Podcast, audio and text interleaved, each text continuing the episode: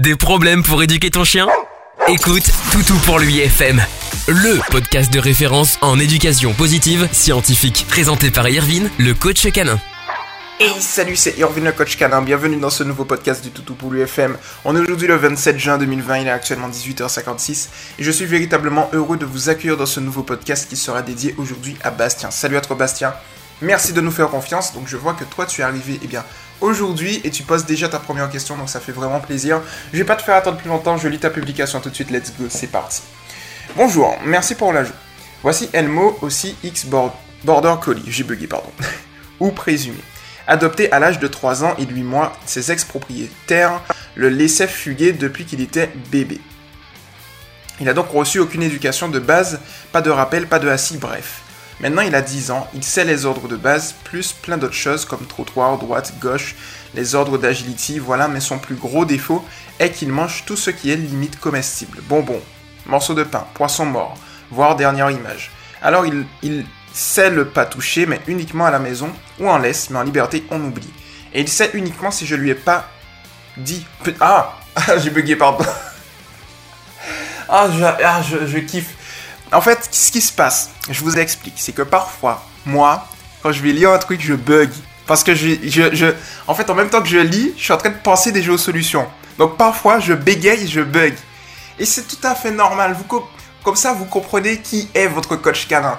Et je fais exprès aussi, ça me, fait, ça me permet de mettre une petite piqûre de rappel, c'est que ces podcasts, il faut le savoir. Et bien, ce qui se passe, c'est que je les tourne en mode quasi direct, c'est-à-dire que je fais aucun montage derrière, c'est vraiment en one shot, c'est-à-dire que je tourne et boum, je poste. Tu vois ce que je veux te dire? Donc ça veut dire qu'en gros, vous voyez ma personnalisée, ma personnalisée. Voilà, vous voyez des trucs comme ça, vous voyez euh, les petits doutes, vous voyez les, petits lapsus, vous voyez euh, ma personnalité. Voilà, c'est ce que je voulais dire. Et je trouve que ça fait que le podcast est plus authentique. J'ai pas envie que vous ayez une vision altérée de ma personne et des réponses que vous allez avoir parce que aussi par l'intermédiaire du fait que je ne fais aucun montage, aucune coupure ni rien, vous voyez si je maîtrise ou non le sujet. Donc c'est ça l'avantage. Bon, très bien, on retourne au combat, lire la publication sans faire de lapsus. Je vais essayer, on y va. Donc je vous laisse imaginer en balade quand il est en liberté. En fait, il faut aussi que je lise moins vite. Bref, on y va, on y va, on y va. Euh, à 30 mètres de moi et dans des grandes herbes, il peut faire ce qu'il veut, étant donné que je ne le vois pas. Si joint des photos de lui avec des muses, photo 1 muselière d'hiver, photo 2 et 3 muselières pour l'été ou quand il fait plus de 15 degrés, photo 4 quand il mange des algues, coquillages et crustacés, photo 5 juste comme ça, euh, le restant des photos des trouvailles qu'il aurait pu manger. Alors, à toutes celles et ceux qui ne peuvent pas voir les magnifiques punaises, ah ouais, elles sont belles les photos. Oh là là, oh magnifique. J'adore. Ah ouais, ah ouais, stylé le poisson. ah oui, quand même. Ah ouais, ah ouais, ouais, ouais. Ah ouais, j'adore. J'adore. Alors, toutes celles et ceux qui ne sont pas sur le mouvement Toto pour lui, vous ne pourrez pas voir les magnifiques photos de Bastien. C'est dommage pour vous. Alors, pour éviter ça, rejoignez le mouvement Toto pour lui. C'est éducation positive pour les chiens officiel, le officiel entre crochets, tiré du 6 Toto pour lui. Et de là, vous, surtout, vous venez et vous remplissez les trois réponses, euh, trois questions plutôt d'adhésion. Et puis de là, tranquillement, on va pouvoir vous, vous, accepter. Donc, hop, il y a des gens qui m'embêtent sur le live. Donc du coup, j'ai retiré et là maintenant on va pouvoir eh bien tout simplement travailler. Alors Bastien, le premier truc que je peux je peux te dire, tu vas voir que ça déjà une chose importante. On va réussir. On va trouver la solution. On est sur une approche de l'éducation positive scientifique où on va eh bien tout simplement trouver les causes qui vont justement générer ces problèmes pour par la suite émettre une ou plusieurs hypothèses et par l'intermédiaire de ces hypothèses générer des exercices pratiques qui vont nous permettre de régler cette situation. Alors une chose que je vois ici effectivement que tu peux faire, euh, c'est tout simplement de préciser. Alors quand je dis préciser, je vais, je vais argumenter derrière. Peut-être c'est pas le bon terme, mais je vais le dire quand même. Préciser ou tout du moins disséquer, c'est mieux. Disséquer les exercices de telle sorte à travailler, tu sais, euh, les exercices à un niveau qui va permettre à ton chien de comprendre au bout d'un moment ce que tu souhaites de lui. Je m'explique, parce que c'est un peu vague ce que j'ai dit. En gros, ici, il connaît le pas touché à l'intérieur, il connaît le pas touché en laisse, En d'autres termes, il connaît le pas touché par rapport à des circonstances. Et le chien est très fort au niveau des circonstances ou, mieux encore, meilleur mot, au niveau du contexte. Je te donne juste un exemple qui à part de, de ta problématique. Un chien peut être bien avec un chat en intérieur, en extérieur avec ce même chat, il peut être différent. Il peut faire de la prédation. C'est le contexte. Un chien peut être bien avec une personne en intérieur et peut être d'un comportement différent en extérieur. Pardon, c'est le contexte. Et donc en fait, ce qu'il faut que tu fasses ici, Bastien, c'est maîtriser le contexte. Et pour maîtriser le contexte, il faut que tu fasses des transitions d'un environnement à l'autre de manière progressive. Alors ici, je vais te donner en lien, parce que là, là, il faut que je le note, parce que si je ne le note pas, ce qui va se passer, c'est que je vais oublier. Donc en fait, j'avais fait une vidéo sur le refus d'appât, euh, que je t'invite à aller voir, comme ça tu auras peut-être peut des techniques que tu n'avais pas auparavant qui vont, qui vont te permettre de maximiser tes résultats. Donc ça, je vais mettre refus d'appât, comme ça, je vais pas oublier. Nickel. Tac, boum, ça c'est bon. Et donc je reviens sous ta publication. Et en fait, si tu veux, Bastien, ce que tu dois faire ici, je pense, c'est de faire des, transitions.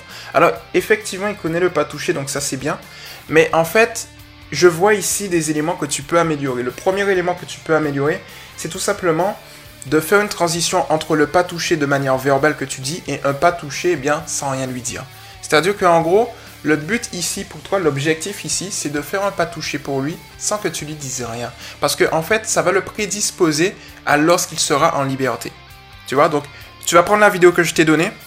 Et je crois, je l'avais fait il y a un an et elle est toujours d'actualité, ultra efficace. J'essaye de mettre à jour et celle-ci, j'ai pas eu à la, mettre à jour parce qu'en fait, euh, elle est toujours efficace. J'essaye toujours de me remettre en question et de mettre à jour la méthode éducative EPS+. Donc, euh, pour toutes celles et ceux qui ne savent pas, EPS+, pour éducation pour éducation positive scientifique, c'est le type d'éducation que j'ai fondé et que le mouvement Toto pour lui utilise et euh, en fait qu'on construit ensemble. C'est-à-dire que par exemple toi Bastien, eh bien par l'intermédiaire de ton expérience à toi, par l'intermédiaire de tes données, de, de, ce que tu sais, dès que ça respecte le chien, eh bien tu peux contribuer à ce type d'éducation. En fait c'est un peu, j'ai un mot assez intéressant, c'est que c'est une éducation collaborative où toutes celles et ceux qui sont passionnés par les chiens peuvent collaborer et donc ça fait vraiment une méthode qui est euh, personnalisable pour chacun. On a une base théorique fortement, hautement personnalisable et c'est exactement pour ça que ça fonctionne en fait. C'est que là par exemple,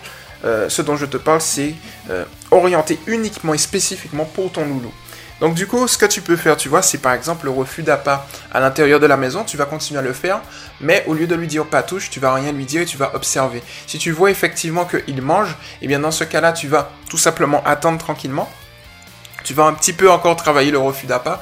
Et à un moment, tu vas te rendre compte, hein, tu vas voir dans le processus de la vidéo, je crois que j'en parle notamment, tu vas te rendre compte qu'à un moment, eh bien, tu auras une phase où tu vas avoir la possibilité de faire un test, tu sais, euh, où tu vas pas parler. C'est-à-dire que tu viens, euh, tu te mets en face de lui. Et ce que tu vas faire, c'est que tu vas lui demander. Alors, au début, tu vas rien lui dire. Tu vas juste lui demander un petit assis. Tu vas travailler un petit peu le refus d'appât. Et lorsque tu vas voir que c'est bien ancré, par contre, on va passer à l'étape suivante qui est la suivante. J'adore l'étape suivante qui est la suivante. Je kiffe, je kiffe, comme ça, les petits enchaînements comme ça, boum. Bon, l'étape suivante, elle est toute simple. En gros, tu vas venir, tu vas rien lui dire, et de là, eh bien tu vas tout simplement l'observer. Si tu vois qu'il récupère directement ce qui est à terre, tu vas lui dire lâche. C'est-à-dire qu'ici, il faudra lui apprendre l'ordre lâche. Pour lui apprendre l'ordre lâche, c'est simple. Hein.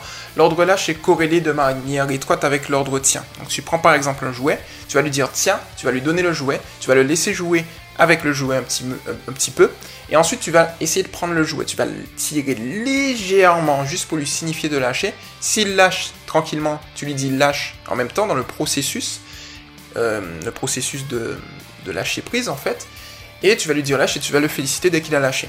Ou bien s'il ne lâche pas, tu vas tout simplement prendre une friandise, pointer au niveau de sa truffe, et de là, forcément il voudra la friandise. Mais pour manger la friandise, il est nécessaire qu'il lâche le jouet. Donc là, il va prendre la friandise, tu vas lui donner, tu vas dire lâche, pendant qu'il lâche le jouet, et qu'il prend la friandise. Et là, ensuite, tu vas attendre qu'il mange sa friandise, et tu vas lui dire tiens, et tu fais plusieurs euh, répétitions comme ça, et là, il aura l'ordre lâche et tiens, euh, voilà, bien mis en place.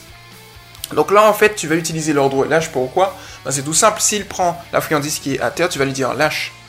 Et donc de là même, euh, tu sais, dans le processus en liberté, s'il comprends bien l'ordre lâche et tu le félicites bien euh, du fait qu'il ait lâché un élément, même si tu même s'il est en liberté en fait à une certaine distance, ça va te permettre tout simplement, Bastien, de, lui dire lâche, tu vois? Et donc ça, c'est vraiment et véritablement un avantage. Donc ça, tu peux l'utiliser, euh, à n'importe quel moment, quand tu veux, tranquillement. Alors ensuite, ce que tu vas faire, c'est tout simple.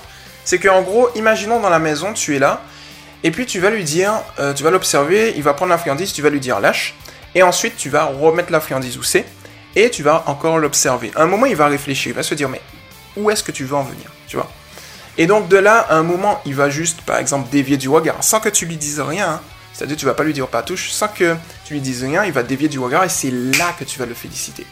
Tu vois? Et là, tu fais une nouvelle transition. C'est-à-dire que là, tu es passé d'une transition où tu utilisais effectivement ta voix à une transition où, effectivement, là, tu utilises plus ta voix. Ne serait-ce que pour lui dire de lâcher. Donc ça, c'est un grand, grand, grand avantage, en fait. Ok? Donc ça, tu peux le faire également. Et progressivement, avec la répétition, tu vas passer à un autre environnement. C'est-à-dire que tu vas passer de l'environnement intérieur à l'environnement extérieur en faisant exactement la même chose lorsqu'il est, par exemple, en laisse. Et donc de là, de fil en aiguille, eh bien, tu lui auras appris euh, à faire le refus d'appât sans la parole. Et ensuite, qu'est-ce que tu vas faire? C'est tout simple.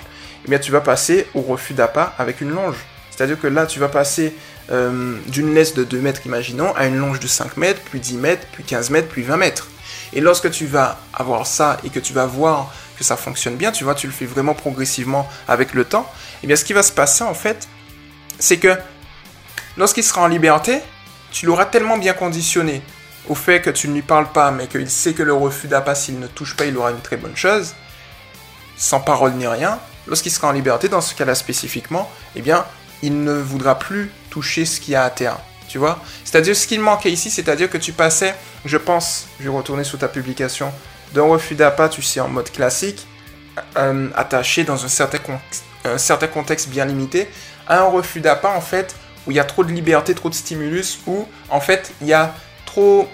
où il est encore dépendant de toi vis-à-vis de cette situation spécifique.